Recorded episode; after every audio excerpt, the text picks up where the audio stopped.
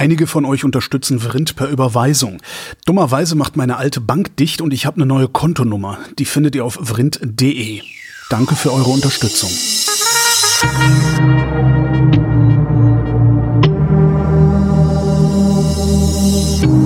Wer redet, ist nicht tot. Willkommen zu einem neuen Blick in die Sterne mit Ruth Grützbauch. Die ist Astronomin, betreibt ein Pop-up-Planetarium, was ich immer noch nicht gesehen habe, muss ich unbedingt mal angucken.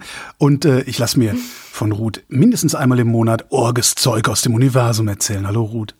Hallo. Ist das, wo, wo kann man, das, das, das steht ja auch nicht irgendwo rum, dein Planetarium, ne? Das kommt ja nur auf Abruf oder hast du irgendwie so einen festen Ort? Wo das Nein, schon nein, wie so ein Zirkus, der dann so überwintert. Ja, das, ich habe mir das schon oft gedacht. Ich hätte gerne irgendwie so einen so einen Wagen, mit dem ich irgendwie so rumfahre, wo ich dann drin lebe. Und nein, Ja. das ist äh, also, eh, vielleicht irgendwann einmal. Wer weiß, vielleicht werde ich noch mal irgendwie crazy Planetarium Lady. So. Aber so ein, ich meine, was, was so ein, so ein wie, wie groß ist das, wenn das zusammengefaltet ist? Also wenn es, wenn es transportabel ist? Es ist äh, so klein, dass es in mein Lastenfahrrad passt oder in den ICE, um damit nach Deutschland zu fahren. Ja. Aber das ist klar, also nur eine Reisetasche. Also das Zelt ist, es ist ja wirklich nur ein, äh, das, das ist ja nicht irgendwie aufgeblasen wie eine Luftburg. Das ist kein Doppelkammer-Ding, sondern Mhm. es ist wirklich nur mit Luft aufgepumpt, hochgedrückt. Ja, es ach so, statt, also, Boden, ja? Also es Zeltstangen, schwebt äh, quasi. Zeltstangen aus Luft sozusagen. Oder? Genau, Ja, okay. Luftdruck. Ja. Genau, so ist es. Und die, also es hat keine Stangen und nichts, es ist wirklich nur ein Stück Stoff. Es ist schon ein dicker Stoff, klar, Mhm. weil muss halt irgendwie lichtundurchlässig sein. Und in, an der Innenseite hat es noch diese schöne hellgraue Projektionsfläche, außen ist es dunkelblau. Und es ist schon dick und schon, also schon ein, ein gutes Gepäckstück, wiegt auch knapp 25 Kilo, das Mhm. Ding. Ja. Aber es passt halt einfach in eine normale Reisetasche, größere Tasche hinein. Und der Ventilator ist äh, in einer kleinen Tasche und den Computer, Beamer und Fischaugenobjektiv, habe ich alles im Rucksack. Mhm. Und so bin ich mobil. Aber dann äh, kannst du doch auch ohne weiteres äh, so, so, so einen Kastenwagen, Wohnmobilartigen Kastenwagen haben und da dein Pop-Up-Planetarium hinten drin. Und dann Ja, kannst du, dann kannst du in dem Ding wohnen. Und dann bist du Ja. die crazy, crazy Van Es, ist, Lady. es wäre äh, allerdings, äh, jetzt wo du es so sagst, klingt es irgendwie noch plausibler als in meinem Kopf. Ich meine, diese, also mal ernsthaft jetzt, also wenn du so einen Kastenwagen hast, ne, also diese, diese Sprinter oder Ducato oder wie sie heißen, die sind, äh, je nachdem, Ja. wie du da drin liegst, zwischen fünfeinhalb und sechseinhalb Meter äh, lang. Gibt auch, gibt auch in siebeneinhalb Metern, aber das wird dann irgendwann unhandlich. Ähm, bei, bei fünfeinhalb Metern liegst du hinten quer drin, bei äh, sieben Metern liegst du hinten oder sechseinhalb Metern liegst du hinten längs drin. Und die haben praktisch im hinteren Bereich, unterm Bett, wenn du so willst, eine von außen zugängliche Garage. Ja, und da kannst du normalerweise Fahrräder, Gartenmöbel oder sonst was reinstellen. Und du kannst Planetarien. Ja, Planetarien. Und Ja, dann, bei dann fünf Meter könnte ich ja fast schon aufstellen. Also, naja, nur in auf eine dem Dach, Richtung. auf dem Dach, genau. genau. Ja, und Mit so einer aufklappbaren Plattform oben drauf. Und ich weiß nicht, wie es in Österreich ist, ne? Aber ähm, in Deutschland wäre es so, wenn wenn wenn du sowas machen würdest äh, und würdest dann draußen noch auf deinen auf deinen Camper, äh, äh, weiß ich nicht, Pop-up Planetarium, wie auch immer, also wie auch immer das jetzt heißt, wie heißt denn das eigentlich Pop-up Planetarium, Public Space, ja. Äh, und würdest da Public Space Pop-up Planetarium Aufkleber drauf machen, dann wäre das ein Betriebsfahrzeug. Ja? Und dann rechnen wir mal kurz. wenn du ein Betriebs in Deutschland, ich weiß nicht, wie es in Österreich ist, ich könnte mir aber vorstellen, dass es ähnlich ist. Wenn du in Deutschland ein Betriebsfahrzeug äh, äh, dir zulegst, ähm, bekommst du unmittelbar nach dem Kauf die Umsatzsteuer erstattet. Ja, Ja, das sind 19, Das ist sicher auch so das sind uns, ja. 19 Prozent in Deutschland. Das heißt, du kaufst dieses Fahrzeug für äh, der Einfachheit halber 100.000 Euro, was es nicht kostet, sondern es ist günstiger und bekommst sofort 19.000 Euro zurück. Ja, und noch dazu ist es ja eine Betriebsausgabe. Das heißt, man kann das da Exakt. Du schreibst abziehen. es und ab, genau. Im Endeffekt ist es dann halb so teuer, weil es verringert dir deine billiger. Sozialversicherungsbeiträge und Steuern und so weiter und so fort. Ja. Äh, ich gucke gerade, wie die, warte mal eben, äh, ab, wie sind die jetzt? Und die kannst du, äh, das schreibst du dann ab. Ich glaube, was ist das? Lineare Abschreibung von paar äh, über Jahre, sechs ne? Jahre. Sechs 16 Jahre. 16,67 Prozent pro, pro Nutzungsjahr. Ähm, Pro Luxusjahr. Pro Luxusjahr.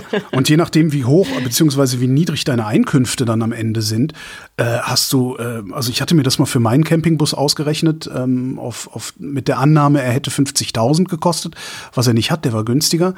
Äh, und habe dann irgendwann ausgerechnet, dass ich, äh, weiß ich gar nicht, nach, nach, eben nach, dieser, nach diesem Abschreibungsmarathon und allem Pipapo hätte mich der Bus 10.000 Euro gekostet oder so. Mm, Ja, Das, das, äh, äh, wahrscheinlich habe ich mich verrechnet, aber ist ja egal erstmal. Aber ich wollte das jetzt nur mal einreden. So, genau, das machen wir. doch. Naja, also man, ursprünglich war ja die Idee des Projekts auch ähm, dezidiert autofrei zu sein. Ah, okay. Das war ja auch irgendwie eine, so eine Grundannahme. Ich habe in England ja immer irgendwie, also ich hatte kein eigenes Auto, aber Au- Auto fahren müssen.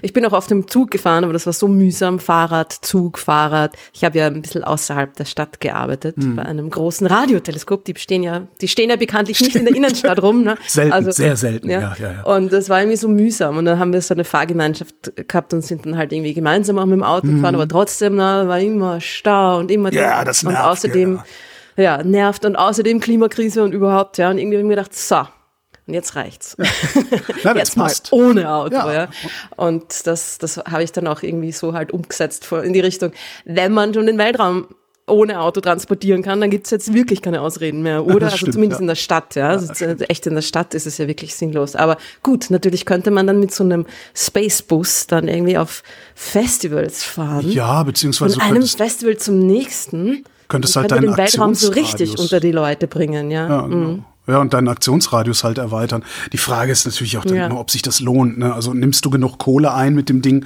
dass es sich rechnet, äh, äh, 500 Kilometer nach weiß nicht wohin zu fahren, um da Ja. äh, so einen Abend was zu machen. Das ist, äh, aber ja. Aber es gibt Ja, demnächst will ich ja, das halt vor allem, ne? Stimmt, willst du das? ja. Ne, du willst ja in diesem Bus wohnen, hast du gesagt. Von daher äh, Ja, ist es dann. ja, ja, ja. Äh, viel lieber würde ich ja noch in einem Boot wohnen. Ich bin ja Ah. eher ein bisschen ein Wassermensch. Aber Ja, die Folgekosten sind, das sind ja noch schlimmere Folgen, Folgekosten als bei einem Kraftfahrzeug. Das ist ja schrecklich. ja, Ich hatte eine muss Freundin mal von den mir- Winter auch aus dem Wasser heben und so. Also zumindest in unseren Breiten. Eine Freundin von mir hatte letztes Jahr noch ein Hausboot zu verkaufen. Soll ich die noch mal fragen? Dun, dun, dun. Bringe mich nicht in Versuchung. Das war ziemlich cool. Also richtig mit, mit riesigen Tanks, äh, schöner Solaranlage obendrauf, richtiges Wasserklosett. Also vom Allerfeinsten war das Ding, ja. Zwei Zimmer. Mano, wo steht denn das? Ähm, wenn sie es noch hat, also wenn sie es nicht verkauft hat, dann ist es hier in der Nähe von Berlin. Also am Müggelsee oben, also östlich von Da Berlin. Das wäre auch eine spannende Tour, das zu planen, wie man äh, übers Wasser aus Berlin nach Wien kommt. Nach Wien. Ja. Gut. Oder ich ziehe nach Berlin, Oder weil das. mein Hausboot dort steht. Genau, wobei ich glaube lieber in, in Wien leben würde, auch wenn es auf dem Hausboot ist. Äh, wie käme man mit dem Hausboot von Berlin nach Wien? Also Es möglich, geht es geht sicher. mit Sicherheit geht das. Man geht alles, hängt ja alles zusammen. Man muss halt gucken, wo man fährt. Also es gibt so, man, man darf zum Beispiel nicht einfach mit seinem privaten äh, Sportboot heißen solche Dinger dann, also das ist die Klasse oder die Kategorie. Äh, Mhm. Mit sowas darf man zum Beispiel nicht einfach den Rhein entlang fahren. Da braucht man äh, eine spezielle, äh, einen speziellen Führerschein für. Ähm, man darf nicht einfach über den Bodensee fahren. Ich weiß nicht, wie es mit der Donau ist, ob man da einfach Mhm. so lang darf. Also, wäre mal spannend. Wäre spannend. Also ohne Motor darf man auf jeden Fall. Ja, gut, aber Aber genau so ein mehrere, mehrere Tonnen Tretboot. schweres Hausboot, genau, mit ah, das ist ein witziger, genau, machst einen Tretbootantrieb dran. ein Weltraumtretboot, oh Gott, wir sind Mit ja- genügend, also wenn die Übersetzung gut genug ist, äh, Ja, sicher. sogar einigermaßen. Geht alles. Ja. Hey, geht alles. Geht alles. Apropos Schiff, apropos Was? Raumschiff. Oh, oh, oh, goldene Moderationsbrücken. Das Publikum schreit auch gerade seinen Podcatcher an. Fangt endlich an! Was ist mit Ihr denen? gottlosen Hunde! Ist mir wurscht, ob dann auf einem Boot oder in einem Bus wohnst. Reden wir über den Weltraum. Genau. Ich wollte mit dir über ein Schiff reden. Ein über Schiff. ein Raumschiff. Raumschiff. Also man nennt das nicht Raumschiff, man nennt das ja Raumsonde, aber ich finde, man Ach so, sollte sie, man sollte sie ja. Raumschiff nennen, oder? Ja, ja, Diese Dinge. Auf jeden Ja. Fall. Es gibt nämlich im April Sonden zu Schiffen. Son Sonden zu wie, Schwerter. Na ja, bitte. Hm? Schiff, schiffende Sonden So genau. in den Weltraum einschiffen. Na, es gibt im April nämlich ein, wenn alles gut geht, Mhm. ganz besonders arges äh, Projekt, das seine lange, lange Reise, seine lange, wunderbare Reise antreten wird. Weißt du, welches ich meine? Nein, du hast Äh, keine äh, Ahnung. von Artemis. Weltraumdingen. Ne, Schon wieder. Ich sag Nein, immer Artemis darum. Artemis kommt auch bald wieder. Artemis 2, diesmal mit Menschen an Bord, die noch nicht landen dürfen. Die Armen, stell dir vor. Fliegst um den Mond rum und darfst dir alles schön von oben anschauen. Na gut, die Armen würde ich, ich würde mich sofort melden, natürlich. Aber ja, nein, das kommt erst im Herbst 2024. Haben wir noch ein bisschen. Aber jetzt im April, und zwar nämlich am 13. April, der glücklicherweise kein Freitag, sondern ein Donnerstag ist, äh, gibt's den Start der wunderbaren Juice Juice. Sonde. Juice, so wie, so wie der Saft. Das ist der, also ein bisschen ein, bisschen ein äh, vergebener Moment, weil eigentlich sollte sie Juicy Me heißen. Von, von ihrem Akronym her. Juicy. Ah, Jupiter Icy Moons Explorer. Juicy Me Yes. klingt aber so ein bisschen, äh, Klingt, klingt, genau. klingt so ein bisschen wie, was du auf, auf Instagram als Direktnachricht kriegst, obwohl du nie danach gefragt hast. Genau so klingt's, ja. Sehr gute Beschreibung, danke. Das ist vermutlich auch der Grund, warum sie Juice heißt und nicht Juicy Me. Aber ja, also es geht um den Jupiter Icy Moon Explorer. Und das ist so richtig cool. Das Ding ist so richtig cool. Es ist ein bisschen untergegangen. Ich weiß noch nicht, warum. Ich habe gerade, ich habe das Gefühl, dass ich davon zum ersten Mal gerade höre tatsächlich. Wir ja. fliegen zum Jupiter. ja, und nicht nur das, wenn es der Icy Moon Explorer ist, dann wird er sich vielleicht Moons, dann wird er sich, das wird Juice sich vielleicht ein paar Monde gleichzeitig angucken oder um nacheinander. die ne? Icy Moons kümmern, genau. Geil. Ja. Und es ist ja so, dass viele Leute, die meisten Leute irgendwie von Europa wissen, von dem Eismond des Jupiter und denken sich gleich so, ah ja, die fliegt zu Europa. Naja, nein, nicht nur zumindest oder nicht hauptsächlich, weil nämlich drei von den vier großen Monden des Jupiter Icy Moons sind. Nicht nur Europa. Ganymed und Callisto haben genauso eine Eisoberfläche Ja. oder beziehungsweise eine gemischte, ne? so Silikat, Stein, Eis, gemischte, Gemischt. äh, Hat man gemischtes Kaffee, Eis. Kaffee Havelka. Also ich saß, ich, sitz, Eisbecher. ich, wirklich, ich sitze im Café Havelka und äh, trinke irgendwie den achten kleinen Braun, bra, kle, kleinen Braun, ich kann das nicht aussprechen, ähm, und äh, hab Hunger und frage den Kellner, Herr Hagen hieß der, das weiß Mhm. ich noch, den haben wir dann später in der Kneipe wieder getroffen. Herr Hagen hieß der und hab gefragt, Entschuldige, ich habe irgendwie ein bisschen Hunger, haben Sie was zu essen auch? Und dann sagte Herr Hagen mit äh, einem äh, wirklich sehr, sehr abschätzigen Blick, wie er so neben mir stand und auf mich runterblickte, Müllspäßen. Und ich habe nicht verstanden, was es, was es bedeutet, weil damals war ich noch nicht so weit. Und sagte, mhm, äh, was denn so? Und Herr Hagen sagte, gemischt. Und ich so, einmal bitte. Und kriegte dann einen riesigen Teller mit gefühlt acht Stücken Kuchen drauf äh, auf den Tisch gestellt. Und hast wahrscheinlich irgendwie 70 Euro dafür Das bezahlt. weiß ich nicht mehr. Ach, das war da. Damals hat's noch, damals hat's noch Schilling gekostet. Oh, ist lang her. Ja, ist lange verstehe. her, lange Ja. Das war natürlich, man muss wissen, das war natürlich ein, ein, ein Zeichen der Wertschätzung, dass er überhaupt mit dir gesprochen hat. Ne? Ich weiß, ja, ja, genau. Ja. Herr Hagen war ein Pisser. Das haben wir dann auch, äh, hat er, glaube ich, auch dann irgendwann zugegeben. Ich, die, ich, kann, ich sehe jetzt sein Gesicht vor mir. Ich kann mir das so gut vorstellen. Wahnsinn. So, Super, ja. Ja. immer wieder mal die lebenswerteste Stadt der Welt, oder? Absolut. Nur die Leute sind ein bisschen deppert. Ich würde aus dem Stand tauschen, wenn ich könnte. Ja? Ja. Naja, ich weiß nicht. Ja, doch. Doch, doch. Naja. Doch, weil Wien hat, Wien hat Stil. Berlin hat keinen Stil. Berlin ist, Berlin ist wirklich stillos. Ja, aber so in, Berlin in seiner hat, Gänze. Berlin hat Leben. Das stimmt. Ja, gut, ich meine, also, Wien hat auch Leben, aber es ist, bisschen, äh, es ist schon manchmal ein bisschen museal. Ja, das stimmt. Ist, Man traut sich nichts angreifen. ja, es ist, es ist ein bisschen wie Bonn. Es ist satt. Naja, naja, Moment mal. Wie Bonn? Wien ist das Bonn Österreichs.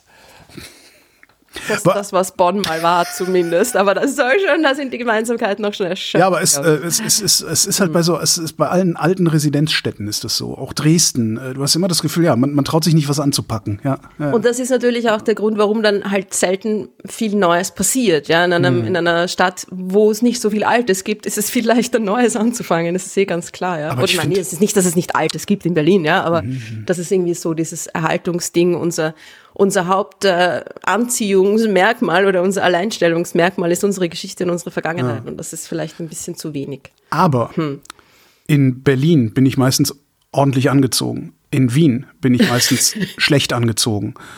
Obwohl ich die Klamotten zwischendurch nicht gewechselt habe. Und das finde ich, ich finde, also ich habe irgendwie, Wien ist hübscher. Wien ist irgendwie, ja, ist, Ja. Äh, ja. Na, das stimmt. Ich, Es ist find- schon- ist halt, es ich ist bin halt schön. auch Es ist Mitte hübsch, 50, ja. ne? Darf man auch nicht vergessen. Also, Naja, so jung bin ich ja auch nicht mehr. Also. Jetzt komme ich vielleicht auch schon langsam in das, in das Wien-Appreciating-Alter.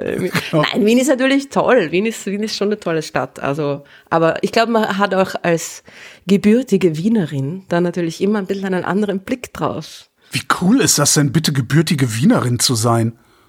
Boah, cool. Ja, aber das ist ja auch etwas, was nur Deutsche sagen, oder? Ja, klar.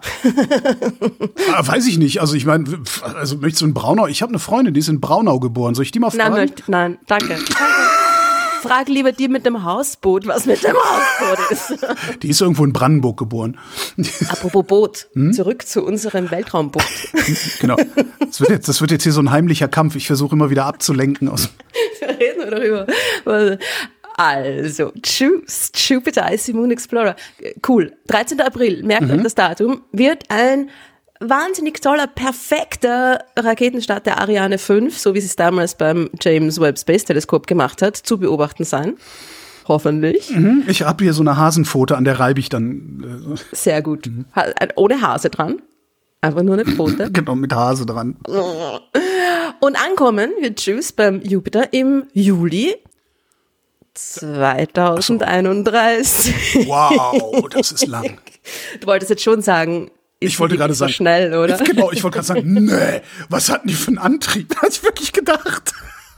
Na, drei Monate, nein, das schafft sie nicht. Also, es wird schneller gehen, aber sie macht dann, sie hat eine lustige Flugbahn, eine lustige Flugbahn, nämlich mehrere Flybys, und zwar der erste beim Mond im August 2024. Also sie fliegt von der Erde los, fliegt mal raus, ja, kommt wieder zurück, fliegt am Mond vorbei und dann kurz danach an der Erde. Das ist ein, ein, ein Doppel-Gravity-Assist-Manöver. Das hat man übrigens noch nie gemacht. Das ist das erste Mal, dass sie das ausprobieren. Mond, Erde, schnell hintereinander. Ja, dann fliegt sie nochmal raus, noch ein Stückchen weiter diesmal, kommt wieder zurück und fliegt im August 2025 bei der Venus vorbei. Wow, fliegt nochmal raus, macht eine noch größere Runde, noch weiter nach oben. Sie schwingt Kommt dann noch mal quasi, zurück zum Mond. Und Kommt nochmal nicht zum Mond, aber zur Erde im September What? 26. Und dann fliegt sie weit hinaus, weit hinaus durch den Asteroidengürtel. Aber es reicht noch nicht ganz. Sie muss nochmal zurück. Und Im Jänner 2029 Alter. ihren letzten Flyby bei der Erde. Das heißt, die, die schwingt sich da dreimal an, an, an der Erde, einmal an der Venus irgendwie vorbei und quasi sie schwingt sich quasi immer höher, ja, oder immer, immer weiter weg, bis sie dann im Endeffekt 2029 genug Speed drauf hat, um zum Jupiter zu krass. Es sieht auch sehr Krass, spektakulär. oder? Mhm. Ich habe ein Video gerade gefunden von der ESA. Das sieht auch absolut spektakulär aus, wie das Ding fliegt. Ist schon cool, oder? Ja. Wie das funktioniert. Man denkt sich immer so, ja, die fliegen halt einfach los und dann dauert's halt lang. Also das stimmt auch, aber, aber nicht nur. Ja? Also die müssen wirklich, die, man, man, man hat diese, diese Flugbahnen ja immer eigentlich in, in Ellipsen. Ja? Also die, die, die, die Sonde ist ja schon auf einer elliptischen Umlaufbahn, nämlich wenn sie auf der Erde auf der Startrampe steht. Ja? Also die Erde ist ja schon auf ihrer elliptischen Umlaufbahn. Und dann stoßt man sie an nach oben mit der Rakete und vergrößert quasi diese Ellipse immer mehr, bis Ja. sie dann endlich quasi den, den, die Bahn vom Jupiter erreicht. Könnte man, könnte man theoretisch auch einfach geradeaus fliegen?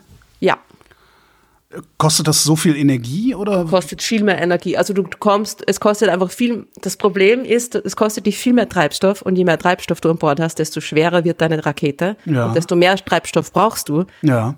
Und dann irgendwann geht's nicht mehr, ja. Und das Ding ist, dass, also man kann mit anderen Missionen, die leichter sind, die weniger Gewicht haben oder weniger Treibstoff brauchen, auch einen kürzeren Weg nehmen. Aber Juice hat sehr viel Treibstoff an Bord, weil es ja drei verschiedene Monde und Jupiter untersuchen soll. Das heißt, das macht jede Menge komplexe Manöver da draußen, schwingt von einem Mond zum anderen, ja. wird auch übrigens das erste Ding sein, das einen anderen Mond umkreist als unseren eigenen. Es wird in einen Orbit um Ganymed einschwenken, Tschüss, und wird dann Ganymed umkreisen. Und wird dort übrigens auch äh, die, die, die Orbiten, wie man das nennt, also, also ähm, landen. Also nicht Wie? safely landen. Ach so, äh, äh, es stürzt, sie stürzt sich in Ganymed hinein, Okay. um sie aus dem Weg zu räumen quasi. Also man macht das jetzt Ganymed mittlerweile meistens abzulenken, so. der dann ah, dummerweise auf die Erde zustürzt. Oh, Genau. Tut uns leid. Ganymed, äh, bisschen größer als der Planet Merkur, den stört das nicht, wenn das so ein kleines Ding in ihn hinein ähm, rauscht. Das ist, ja. Aber ja, also sie hat ja jede Menge komplexe Dinge vor und braucht deswegen sehr viel Treibstoff und drum auch äh, sehr, sehr schwer und drum muss sie da irgendwie, um Treibstoff zu sparen, weil man nicht noch mehr Treibstoff quasi auch auf die Rakete packen kann, muss sie diese, diese lustige Flugbahn irgendwie da einschlagen. Ja.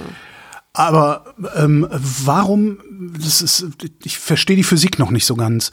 Warum, also ich meine, ich schieße das Ding hoch, dann bin ich ja schon im Weltraum.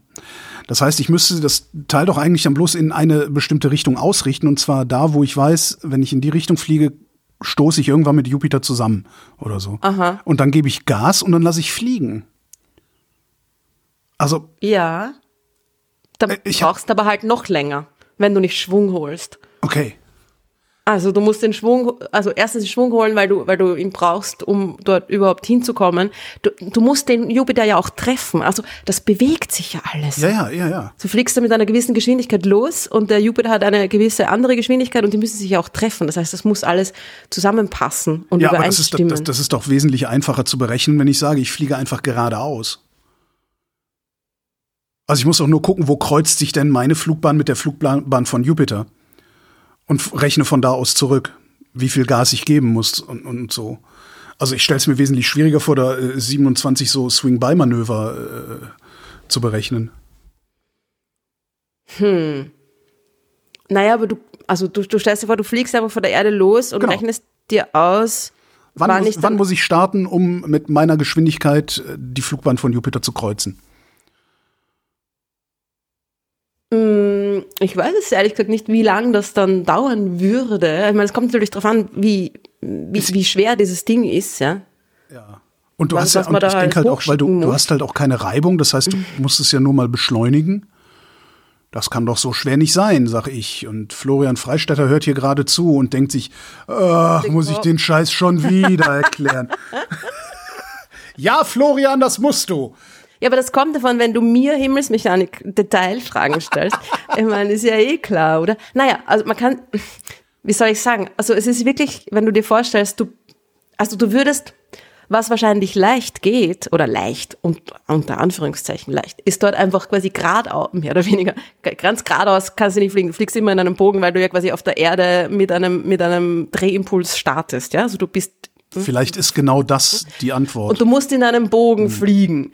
Ja, und jetzt hast du, aber du kannst natürlich deinen Bogen so ausrichten, dass du dann quasi einfach losfliegst und dann irgendwann dann dort bist bei, dem, bei deinem Reiseziel. Wie man es ja auch zum Beispiel beim Mars macht. Wenn man von der Erde zum Mars fliegt, holt man normalerweise auch nicht Schwung, ja, sondern da fliegt man los. Und da fliegt man los, wenn die Erde mehr oder weniger fast also auf der anderen Seite ist, ja, gegenüber vom Mars. Das ist eigentlich, man nimmt da quasi den längsten Weg, weil sich es anders nicht wirklich gescheit ausgeht von den Geschwindigkeiten her und von der gekrümmten Bahn, ja. Aber das Problem ist, wenn du in eine, wenn du, wenn du in eine Umlaufbahn möchtest, dann ist das alles viel schwieriger, weil du, da musst du, du, du fliegst, du kreuzt nicht einfach nur Ja. die Bahn deines Äh, Zielobjekts, ja. sondern du musst seine, du musst die, die, die Richtung und Geschwindigkeit matchen, ja Mhm.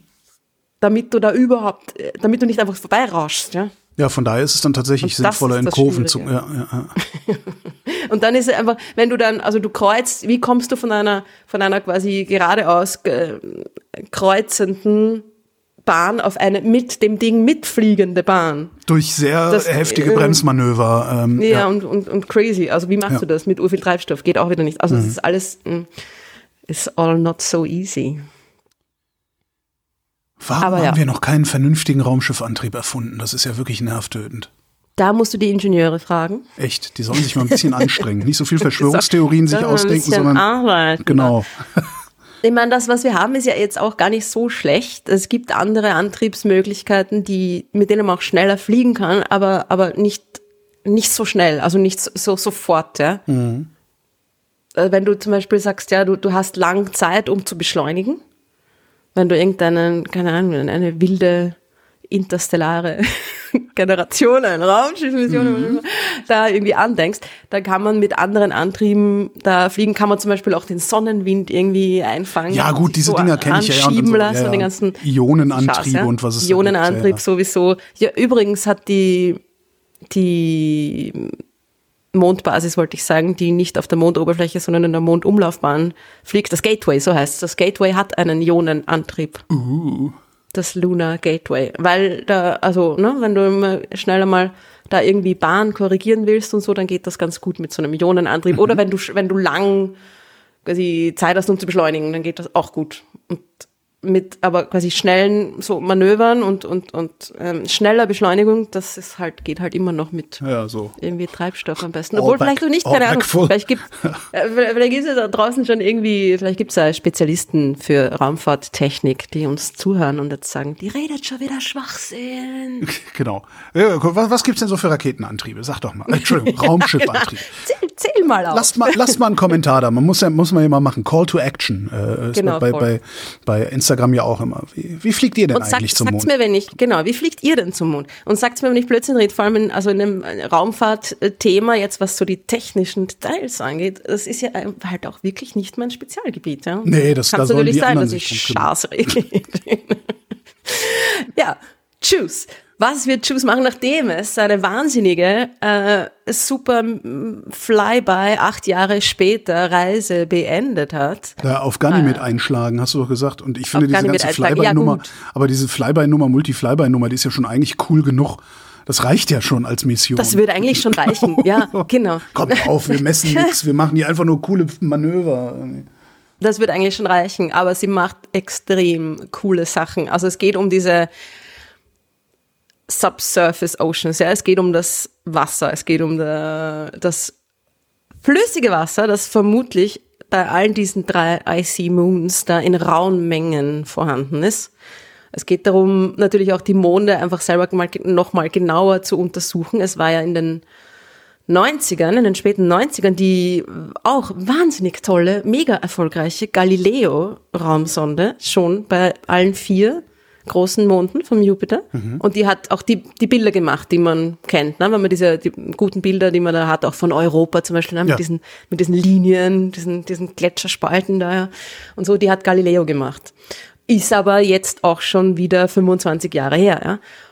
Und da möchte man jetzt einfach nochmal hin und eigentlich das, was Galileo gemacht hat, einfach nochmal machen, aber viel besser, viel genauer, viel mehr Detail und sich das einfach alles nochmal genauer anschauen. Klar. Und, und, und wenn es dann das, das Tragische ist, wenn wir dann da sind, nach 25, dann 35 Jahren, mhm. ist die Technik, mit der wir nachgucken, schon wieder so veraltet, dass man eigentlich sofort wieder hinfliegen will, um nochmal nachzugucken. Ne? Das sowieso immer, aber es ist auch, ich meine, die, die Instrumente, also ich habe mir es kurz durchgeschaut, hat zig Instrumente an Bord, dieses Ding, mhm. ja. Macht lauter extrem coole Sachen, natürlich äh, Kameras, äh, die Magnetometer, ne, wo man das Magnetfeld misst, woher man ja auch weiß, dass das Wasser da sein muss, ja, wegen dem Magnetfeld, ist ja auch spannend. Mhm. Wenn man, wir fragen das die Kinder oft, wenn ich im Planetarium irgendwie sage, schau mal, na, das ist der Mond, das ist der, der beste Kandidat für, für Aliens, weil sie wollen immer Aliens sehen. Ja. Wo sind die Aliens? Naja, wenn dann auf Europa mhm. oder einem anderen Icy Moon, ja, aber wenn dann dort und äh, dann sind sie immer ein bisschen enttäuscht, weil das ist halt, naja, Aliens. Aber das ist immer so, wo, woher weiß man, dass da Wasser drunter ist? Ja? Du misst das Magnetfeld das diesen, diesen Himmelskörper umgibt. Und zwar ist das ja hauptsächlich das Magnetfeld vom Jupiter, ja? ja Der hat das starke Magnetfeld. Ja. Aber dieses kleine Ding, dieser kleine Mond, rauscht dadurch das, das Magnetfeld, beziehungsweise eigentlich rauscht das Magnetfeld um diesen kleinen Mond rundherum, weil das Magnetfeld mhm. quasi mit mhm. dem sich drehenden, sich extrem schnell drehenden Jupiter quasi mitrauscht, ja. ja. Dann, dann fliegt dann, da fliegt das Magnetfeld, sehr starkes Magnetfeld über dieses Ding drüber und man misst Störungen in dem Magnetfeld. Irgendetwas, äh, widersteht da diesem Ja. Magnetfeld oder wirkt dem entgegen. Ja? Und wann, was kann das sein? Eine, eine riesige Menge an äh, elektrisch leitfähigen Material. das, das Mhm. Aber das was könnte auch bedeuten, dass der aus, aus, entgegenwirkt, ja. aus äh, Blei besteht. Könnte auch. Stimmt, aber man hat ja dann auch Bilder, auf denen man sieht, dass das Ding weiß ist, zum Beispiel bei Europa. Ja? Also man sieht das ja auch, man sieht, das ist Eis. Man hat auch Bilder davon, man kann ein Spektrum machen und du kriegst da drinnen klar die Signatur von Eis, Wasser, gefrorenes Gut, Wasser. also wenn ich jetzt mal kurz noch Mhm. mal einwerfen darf, also man kennt ja, man kennt ja ähm, äh, Bleihydroxidcarbonat, Bleiweiß, äh, das ist auch weiß. Sieht aber in einem Spektrum ganz anders aus. Verdammt. Ruhe jetzt. Europa ist nicht aus Blei. Nein, äh, hätte auch eine andere Dichte. Man hat ja auch, also was auch Galileo schon gemacht hat, das ich nicht- gar nicht gewusst, dass Galileo das auch schon gemacht hat. Galileo, die Sonde, hat schon, also nicht Galileo der Mensch, der hat das noch nicht gemessen, aber Galileo, die Sonde, hat auch schon das, ähm, das, das, das schwere Feld von diesen Monden, von den vier Monden vermessen das, das, die, die, die Schwerkraft dieser Monde, um damit die Dichte im Inneren und die Dichteunterschiede und damit auch die Struktur und Zusammensetzung und so weiter zu bestimmen. Ja? Und wie macht man das? Wie misst man ein Magnet, ein, ich bin schon wieder beim Magnetfeld, ein, ein Gravity Field, ein, ein, ein schwere Feld, Radar. na fast, ja, genau. Das Ding sendet Radiowellen zur Erde. Extrem exakt die Frequenz dieser Radiowellen. Ich messe das auf der Erde und schaue, wie sich die verändern, wie sich die Frequenz dieser Radiowellen verändert durch die Rotverschiebung. Also ich messe quasi die, ob dieses Ding stärker oder weniger stark angezogen wird von dem Mond, ja, ob meine Raumsonde von diesem, wo sie gerade von dem Stück Mond, über das sie gerade fliegt, ja, Ja. ob die da schon mehr oder weniger angezogen wird. Und so kann ich da quasi die, einen Unterschied in der, in, in der ähm, Schwerkraft und in der Dichte und damit auch der Zusammensetzung bestimmen. Aber wie, ich meine, diese, diese Sonde, die wiegt zweieinhalb Tonnen. Wie präzise muss ich denn dann messen, um da Gravitationseffekte, also zweieinhalb Tonnen ist ja nix. Ja, sehr präzise muss man messen. Alter Vater. Naja, ich meine, es geht auch um die, um die Unterschiede de, in, in, in dem Körper, in dem Himmelskörper selber. Ja. Irgendwie. Aber, aber ja, das geht. Man kann damit, zum Beispiel kann man da messen, dass da, dass da jetzt irgendwie, also Wasser hat ja eine andere Dichte als Gestein. Ja? Man kann dann zum Beispiel irgendwie Rückschlüsse darauf ziehen, dass da eben eingeschlossenes Wasser sein muss, weil die Dichte auf Wasser passt, die Dichte, die ich da messe. Das heißt, ich habe verschiedenste Arten von Messungen, die mir alle quasi, ich habe keine, es, es hat noch keine quasi direkte Bestätigung dieser, dieser Wasserozeane, die es auf diesen Monden gibt, gegeben, aber jede Menge mm, indirekte Messungen eben mit dem Magnetfeld, ja, oder mit eben mit dem, mit dem Das heißt- Schwerefeldmessungen, ja. Also ist Wasser die plausibelste Erklärung für die Daten, die wir sehen, aber sicher können wir nicht sein. So es ist es. könnte also auch irgendeine Bleiverbindung sein, die. Nein, also bei Europa. Ich- du kommst mir nicht aus. Äh, Bei Europa ist es eigentlich, bei Europa ist es so gut wie bestätigt, dass, dass Europa einen riesigen Wasserozean unter seiner Oberfläche hat. Da hat zum Beispiel auch das, äh, das Hubble Weltraumteleskop hat Fontänen an Wasser, quasi Geysire beobachtet, wie sie aus Europa hinaus ähm, sprudeln und natürlich sofort verdampfen äh, in den Weltraum, weil im Weltraum kann Wasser nicht als Flüssigkeit existieren. Das hat, wir haben das beobachtet. Wir haben kleine, kleine Wasserfontänen, die von der Oberfläche quasi aufsteigen, mehr oder weniger gesehen. Natürlich ist die Auflösung, man kann sich diese Bilder übrigens auch ganz leicht anschauen im Internet, falls du jetzt gerade auf der Suche bist danach, ja. Äh, was, man da, was man da beobachtet hat, war ähm, Europa im UV-Licht und da sieht man die Aurora, ja, die, die quasi Nordlichter, obwohl es in dem Fall nicht no im Norden sind, aber ja, die Nordlichter um, um Europa herum, die, die Aktivität quasi in, in dem Magnetfeld, das diesen Mond Ja. umgibt und wie das, wie das Wasser durch seine plötzliche äh, quasi Anwesenheit da die diese Aurora, dieses Leuchten verstärkt. Und ich meine, die Auflösung ist natürlich jetzt nicht so, man kann nicht sehen, oh, schau mal, eine Fontäne. Ja, also so gut ist das natürlich nicht, ja, weil es von der Erde aus, aufgenommen ist, das Bild. Es ist sehr, sehr pixelig, aber ja, was soll das sonst sein, was da irgendwie rausspritzt? Noch dazu ist es genau, also wie man es vorhersagen würde, was dieses Wasser mit dieser Aurora macht, was das verursacht, passt genau zu den, zu den Beobachtungen und so weiter und so fort. Ja. Also da ist eigentlich das, die, die Anwesenheit dieses Wassers hm, gesichert, würde ich jetzt schon sagen. Ja. Hat Europa eigentlich eine Atmosphäre? Hm, nicht in dem Sinne, wie man es, also nein.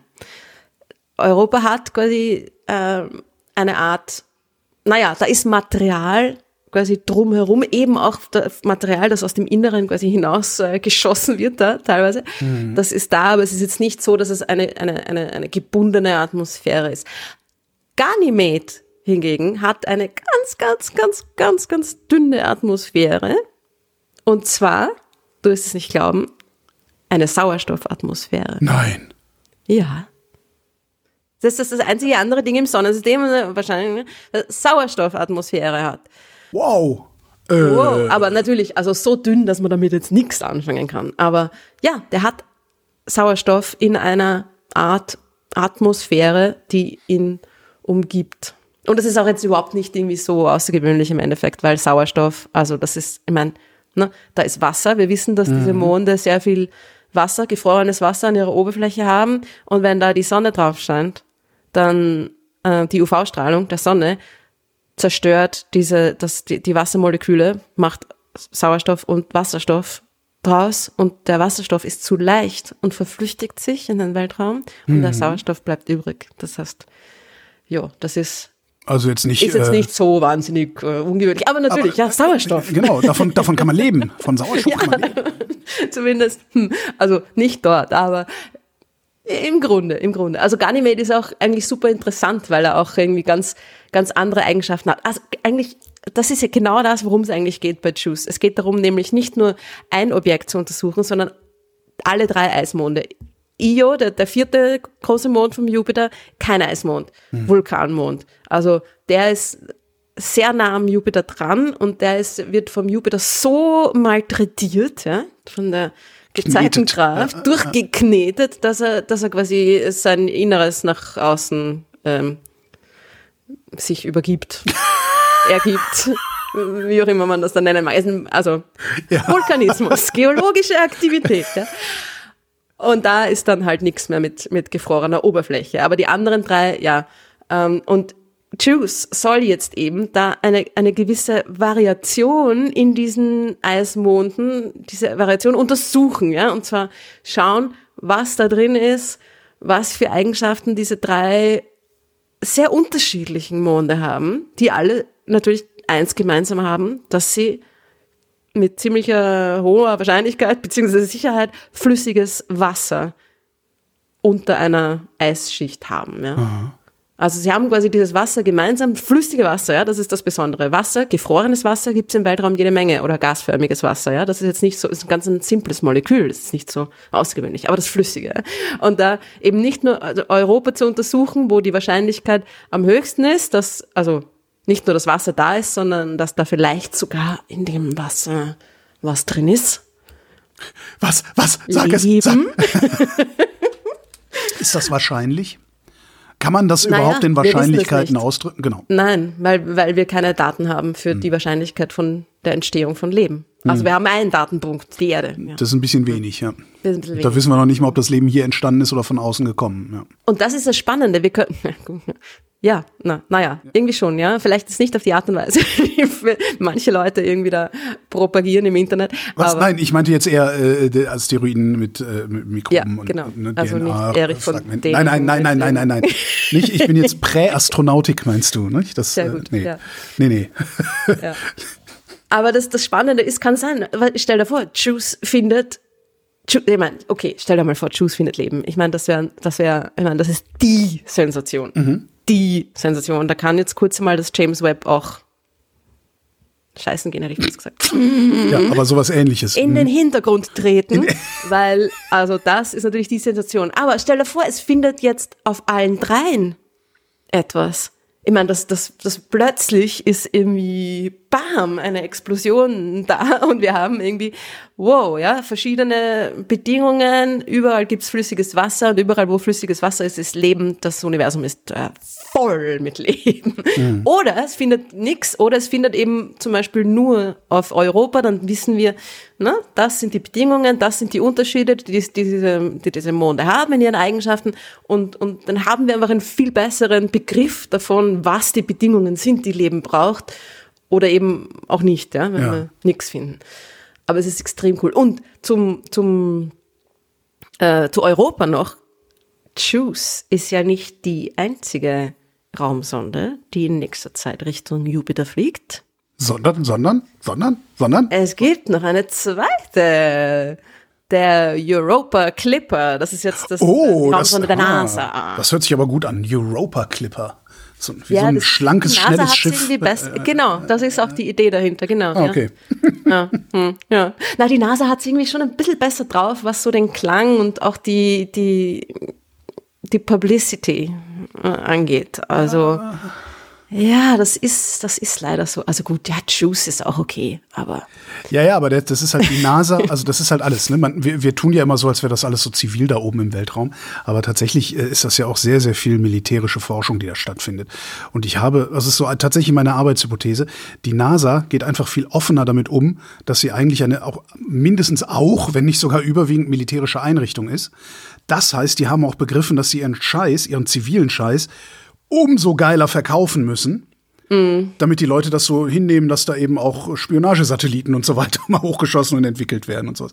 Wir machen das ja auch. Ist ja nicht so, dass das Deutsche Zentrum für Luft- und Raumfahrt eine 100% zivile Einrichtung wäre. Ne? Aber äh, wir tun halt immer so, als wären wir, nee, nee, wir machen sowas nicht. Wir, wir machen keine Spionagesatelliten und so, sowas schießen wir gar nicht. Das kommt nicht in Frage, weil wir sind ja Pazifisten. ja, das kann schon sein, dass das damit irgendwie es- zusammenhängt. Ich, ich glaube wirklich so, wir, wir, wir sind einfach, wir haben so eine, uns, uns, uns über die Jahrzehnte nach, nach Ende des Zweiten Weltkriegs eine derart starke Abneigung gegen alles Militärische anerzogen, dass wir äh, gerne so tun, als gäbe es das bei uns nicht. Und darum halt auch ja, nicht die Gegenbewegung haben, keine vernünftige PR und so. Guck dir mal, ich weiß nicht, ob das in Österreich, wie es in Österreich, aber guck dir mal in Deutschland Bundeswehr-PR an. Das geht halt gar nicht. Ne? Das ist halt super peinlich. Da willst du gar nicht, also wenn ich das sehe, denke ich, nee, oh Gott, ein Glück habe ich nicht gedient, da willst du ja nicht dazugehört haben. Und das, das ist in den Staaten, ist das was ganz anderes auch. Ne? Also Ja, die verkau- die verkaufen ist das ihren- Wort, das ja, mir da genau. ja. dazu, gell? Die verkaufen ihren Scheiß einfach besser, weil, ja, weil sie ehrlicher sind äh, in dem, was der Scheiß eigentlich ist. Ja, das kann, das kann gut sein. Es ist halt einfach auch irgendwie ein bisschen eine, generell eine, eine andere ähm, Kultur de, des sich Vermarktens. Ja, ne? Es ist ja, ja auch, ja. hat ja auch irgendwie vielleicht äh, wirtschaftliche Gründe zum Beispiel. Dass Das dieses- auch. Ich glaube, deren Finanzierungen sind auch gar nicht so sicher, wie unsere Finanzierungen dann letztlich sind durch solche Forschungsprogramme hier. Was ist das, diese europäischen großen Forschungsprogramme, wo ja doch sehr viel Geld drin steckt und auch sehr lange äh, Finanzierungshorizonte dann dabei sind. Ne? Ja, und dass man sich irgendwie einfach verkaufen muss, Ja. das ist halt schon auch ein bisschen, ist halt natürlich auch ein bisschen so ein neoliberales ähm, Ja. Gedankengut, ne? Ja, es aber hat alles das- seine Vor- und Nachteile. Aber das ist halt die Welt, in der wir leben. Das Mhm. verschwindet ja nicht dadurch, dass wir sagen, nein, nein, nein, wir haben mit dem allen nichts zu tun, aber können die Mieten trotzdem nicht mehr bezahlen in unseren Innenstädten. Ne? Ja, in Deutschland, in Wien ist das ja anders. Das mit den Mieten bezahlen ist in Wien anders. Ja, Gerade gerade die nächste Inflationserhöhung Oh, ähm, bekommen äh, ab April. Ja. Mir ist gerade was aufgefallen. Also, äh, Europa Clipper kommt zum selben Zeitpunkt, also ungefähr zum selben Zeitpunkt äh, bei Jupiter an wie Juice.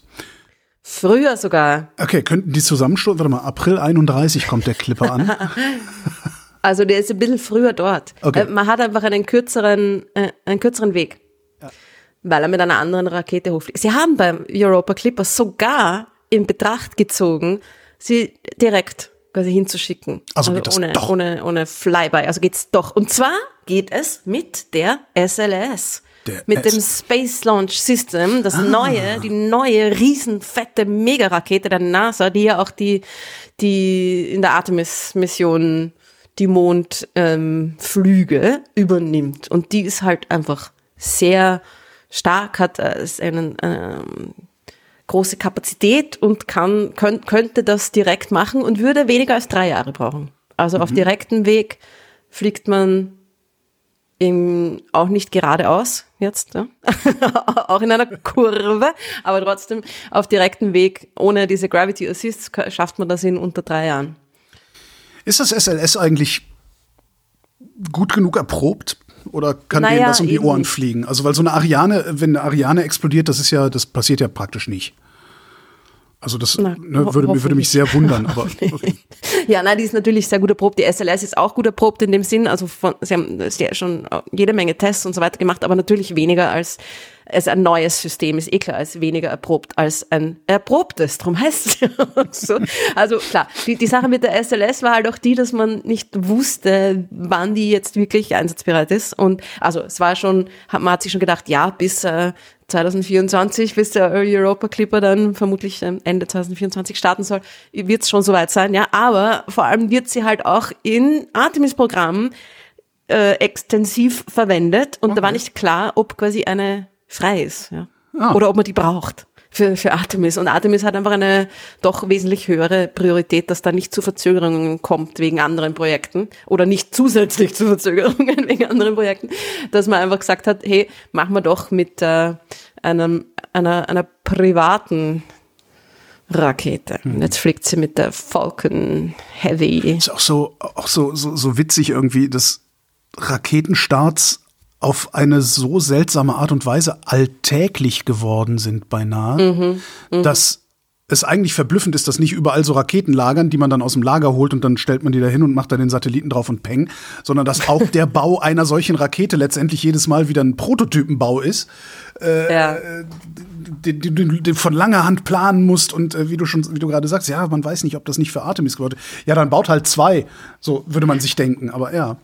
Ist, Naja, und es, Es ist, ist halt alles, witzig, also. es ist halt alles ein, ein, ein, ein gewachsenes mm, Ding, ja. Also man unterschätzt das ja auch, dass das geht ja alles nicht so geradlinig, weil da so viele Dinge dran hängen und es von so vielen Dingen abhängt. Man hat das so und so geplant, dann kommt's anders, dann plant man es so, dann plant man es um und na, na, na. Und im Endeffekt kommt ein Ergebnis raus, wo man sich denkt, wieso hat man das so gemacht? Ja, weil es kann halt einfach so, mm, das ist eh ein bisschen so wie, so wie mit Menschen, ein bisschen so mit der Evolution, ja, wenn Leute irgendwie sagen so, wow, perfekt. Und ich denke mal, wirklich? perfekt? Nein, da kann ich mir ganz andere, viel perfektere Systeme vorstellen als einen menschlichen Körper, ja, wenn es viele Dinge geht. Aber er ist halt einfach gewachsen und er hat sich so entwickelt. Und das so ist ja so, also alles, was defekieren muss, Projekten. kann nicht perfekt sein. Das hast du jetzt schön gesagt, ja. Gut, dass unsere ähm, Weltraumschiffe nicht defekieren müssen in dem Sinne. Naja, nein, nein, ganz anderes Thema.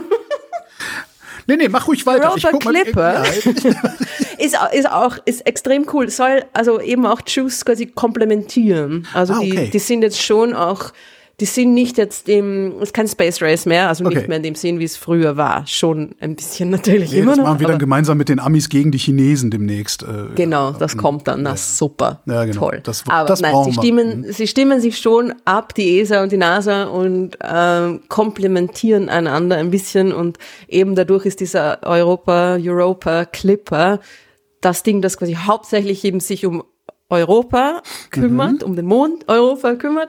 Und das europäische Projekt, das Projekt aus Europa, kümmert sich weniger um Europa, sondern um die anderen beiden Monde. Und es ist auch spannend, dass sie eigentlich zur gleichen Zeit dann im Endeffekt dort sind und, und operieren.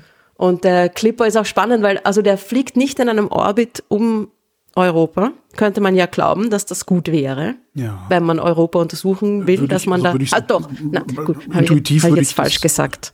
Habe ich jetzt falsch gesagt. Fliegt in einem Orbit, fliegt in einer Umlaufbahn um Europa, aber nicht in einer nahen Umlaufbahn, sondern in einem extrem elliptischen Orbit. Also der macht auch eigentlich in Wirklichkeit Flybys immer wieder. Tatsächlich, es gibt eine Animation in der Wikipedia, das sieht ja, das ist ja bizarr. Warum machen die das Genau, denn? bizarr. Warum das, ja? Wegen der Strahlung hauptsächlich. Also eigentlich gibt es zwei Gründe. Der erste Grund ist die, die extrem starke Strahlung von wieder mal Jupiters Magnetfeld. Der Jupiter hat ein Magnetfeld extrem stark, das quasi den Sonnenwind bündelt, okay? Das äh, fangt den Sonnenwind ein, lenkt den Sonnenwind ab und darum hast du dort überall, wo du, wo du nah an diesem Magnetfeld irgendwie dran bist, hast du extrem viel geladene Teilchen, die Ja. durch die Gegend rauschen. Und wenn du zu nah da dran bist oder da drinnen bist, und ähm, Europa ist ja der, der, der zweite Mond von, von den Vieren, also der zweitnächste am Jupiter dran, ist ziemlich nah dran, immer noch, ja. Nicht ganz so nah wie Io, aber trotzdem. Und das ist, da ist einfach zu viel Strahlung. Man hat sich ja sogar überlegt, ob man nicht einen, einen Lander, einen, einen Lander, einen, einen, wie sagt man da, ein Landefahrzeug, Eine- eine- nein, kein Fahrzeug. Eine ein- Fähre, Mondfähre hieß ja, es. aber also ohne Fähre, also ohne Fahren. ohne also Fahren. Ein, Ein- ein Ding, das landet und stehen Ja. bleibt. Ein, äh, wie nennt man das? Das ist ein Lander, ne? Das Ein Lander, sagt man schon noch Lander, oder? Das hört sich jetzt gerade so komisch an. Hört sich falsch an, ja, weil Land, weil es halt auch Lander heißt, Ja. je nachdem in welchem Land man ist. Jetzt sagen wir einfach mal Lander, ein Europa-Lander. Äh, Und der, das Ding ist aber, dass das eigentlich gar nicht so viel Sinn macht, weil das Ding könnte nur ungefähr äh, drei Wochen überleben. Krass. Vielleicht ein bisschen länger, aber Ja. das wäre die, angedachte Lebensdauer gewesen von diesem Lander. Drei Wochen, weil es dann von der von dieser extrem starken Strahlung bombardiert und einfach die elektronischen Systeme davon zerstört werden. Das heißt, Also, das, das ja deutsche nichts, Wort ne? ist Landesonde. Landesonde. Landesonde. Ähm, was heißt denn das dann für Leben, wenn die Strahlung in Jupiternähe so extrem ist? Naja, das Leben ist ja nicht auf der Oberfläche, sondern wenn dann. Okay, hinterm Filter drunter. sozusagen, ja. Und dieser äh, Filter. Und durch Blei so- kommt Strahlung ja auch nicht so gut durch. Ne? Du. Fast. zack! 20 Kilometer Eisdarling sind Mhm. wahrscheinlich sicherer als Blei. das ist Hm. ja auch, man verwendet ja auch Wasser als ähm, Strahlenschutz. Weil Wasser, also ne, das ist mit diesen ähm, Wasserstoffkernen, das äh, ist, äh, gute, bietet guten Widerstand Mhm. zu den zu den Partikeln der, der kosmischen Strahlung. Unter diesem Eis, da kommt äh, wahrscheinlich nicht besonders viel durch. Ja. 20 Kilometer, das muss man mal vorstellen, 20 Kilometer Eis. Schon Das cool, ist oder? ziemlich dick, ja. Das, äh, da, Ja. Da, da, muss man, da muss man lange Auto fahren, um das abschmelzen zu lassen über äh, Klimaeffekte. Noch dazu wäre es blöd mit dem Landen, weil das Ding hat wahrscheinlich ähm, etwa 15 Meter hohe Eisspikes an seiner Wow. Oberfläche. Ein Und zwar so- Stalagmitenplanet? Ja, genau. Wow! Boah, wie cool ist das denn? Das ist extrem geil, oder? Und zwar, und zwar super nah aneinander dran. Also wahrscheinlich so mit so zehn, unter 10 Meter Abstand voneinander. Geil. 10 Meter hoch, ja, irgendwie so zuck, zuck, zuck. äh, Über, man weiß es noch nicht genau, aber das wäre eine Möglichkeit. Es passt zu den Daten. Und das gibt's ja auch auf der Erde, diese Spikes. Und auch auf Pluto. Auf Pluto hat man die auch gefunden, wie die New Horizons Raumsonde vorbeigerauscht ist und super hoch aufgelöste Bilder gemacht hat während ihrem Vorbeiflug. Hat man diese Spikes dann dort gesehen. Entschuldigung, Also, wo auf der Erde finde ich das denn? Also in, in Tropfsteinhöhlen, ja, aber Naja, die Tropf, also das sind ja die, die, die Tropfsteine, die sind ja nicht quasi aus Eis. Also das sind nicht aus Nee, stimmt, gefrorenem dann sind sie Wasser. Tropfeis. Aber das gibt's überall dort, wo es starke Sonneneinstrahlung Mhm. und ähm, extrem ruhige atmosphärische Bedingungen gibt, also in der Wüste meistens. Mhm. Die gibt's in der Atacama-Wüste auf der Erde.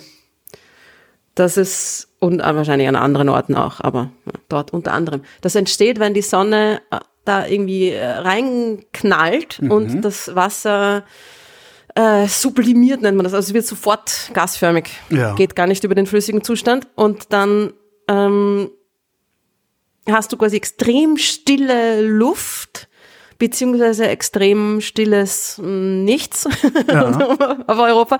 Und dann, und dann kann sich das so zu diesen Spikes quasi auf, ähm, auf, auf, aufspiken, das, das sublimierte Eis.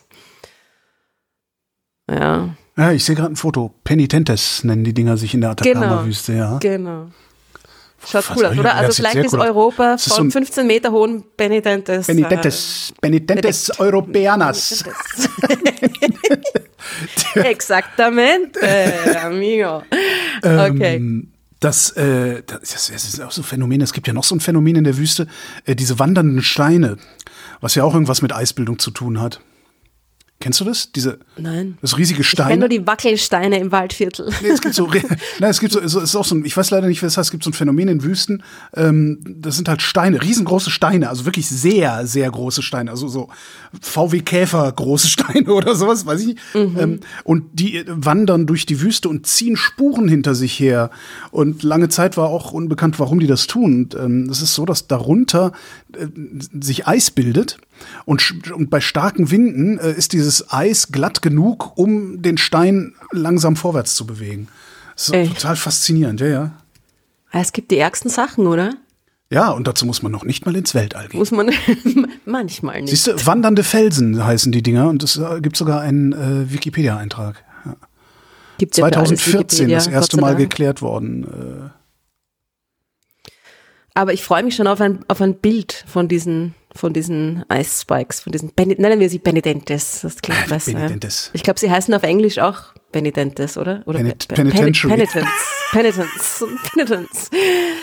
Weil nämlich die Kamera auf dem Europa Clipper gewisse ausgewählte Stellen mit Mhm. einer Auflösung von, halte ich fest, einem halben Meter fotografieren wird. das ist Geiler Vergleichs. Markt, oder? Ja, ist es das? Ich hätte gedacht, du Schon, sagst jetzt einen oder? halben Zentimeter. Also, das also, Aber dazu muss man dichter ran, ne? Ja, ich meine, die ist schon di- dicht ran. Die fliegt da halt immer wieder in, auf der extrem elliptischen Bahn da irgendwie immer wieder nah ran, ist aber meistens schon irgendwie ein paar hundert Kilometer oder so entfernt, paar tausend, aber ich glaube bis zu 25 Kilometer Nähe, Höhe. Ja, und wenn du oft genug mit einem halben Meter ne? Auflösung äh, ungefähr die gleiche Stelle, ungefähr dieselbe Stelle fotografierst, kannst du hinterher eine bessere Auflösung extrapolieren, ne? Vielleicht. Ne? Würde ich Ich weiß nicht, ob das jetzt schon die quasi die optimale, die be am besten die best erreichbare Auflösung ist oder ob das die Kameraauflösung ist. I'm not sure. Aber wir werden die auf jeden Fall, das wäre man ein halber Meter, das ist schon cool. Das ist ungefähr so wie das, wie was wir vom Mond haben, ja? Ja. Ne? Aber vom Mond, von der Erde aus, vom Mond haben. Hm. Ja. Ja. vom Aber die Bilder von will- unserem Mond. Das heißt, wir Ja, haben jetzt man bald von ja- Europa die Bilder quasi mit der gleichen Auflösung, Ja, wie wir Bilder von unserem Mond haben. Aber Das ich möchte bitte, cool. ich möchte bitte National Security Agency Auflösung über den äh, Jupitermonden haben. da, da, da, so. da musst du, Kennzeichen lesen können und sowas. Da musst du bei wem, bei wem anderen ähm, Einspruch erheben. Das kann ich dir leider nicht liefern. Hm, ich, also, ich finde, es ist schon so eigentlich gut genug. Und es hat auch extrem viele andere extrem coole Experimente an Bord, die die ärgsten Sachen machen. Ich meine, ähm, wir werden danach, wir werden nach dieser Mission, also diesen beiden Missionen eigentlich, wir werden so viel wissen. Man kann gar nicht so viele Podcasts füllen mit Wissen, das wir nachher haben.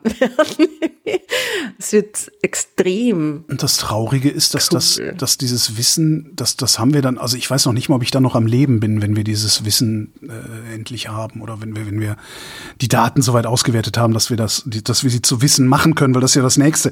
Du, äh, klar, man kann sich dann irgendwie schöne Fotos angucken, aber äh, da richtig Wissenschaft drüber zu machen, dauert dann ja im Zweifelsfall noch mal ein Jahrzehnt, ne? Naja, also da, es wird dann wahrscheinlich für längere Zeit da ähm, Neues entdeckt werden aus den Daten. Aber sagen wir jetzt mal so, die Grund. Ähm, Die coolen Fotos, die werde ich dann noch sehen, wenn Analysen, ich im also die Altersheim coolen sitze. Fotos sieht man sofort. Nein, im Altersheim, Mitte der 2030er Jahre hast du schon vor, im Altersheim zu sitzen. Ja. Das ist in- 2036 gehe ich in Rente. Na, dann hast du es noch in deinen letzten, vielleicht in deinen letzten beiden Arbeitsjahren. Willst du wirklich in Rente gehen und Ich- irgendwie nix, nix tun? Willst du in einem Liegestuhl das sitzen total und, geil, ja. ja? Ja, im Liegestuhl irgendwie sitzen, aufs Meer gucken, ab und zu mal Nase bohren. Hm? Und ab und zu mal Bilder von Ganymed, Von Ganymed Europas Penitentes anschauen. Gelegentlich dummes Zeug in Podcasts reden. Das wäre so, kann ich mir gut vorstellen. Kann ich mir eigentlich ab morgen schon gut vorstellen. Aber Ja, ich wollte gerade sagen, da müsste man eigentlich gar nicht auf die Rente warten, oder? ja, das Geld reicht nicht. Ne? Ja, das ist immer das. Sagt die NASA auch immer, gell? Ruth Grützbauch, vielen Dank. Gerne. Und euch vielen Dank für die Aufmerksamkeit.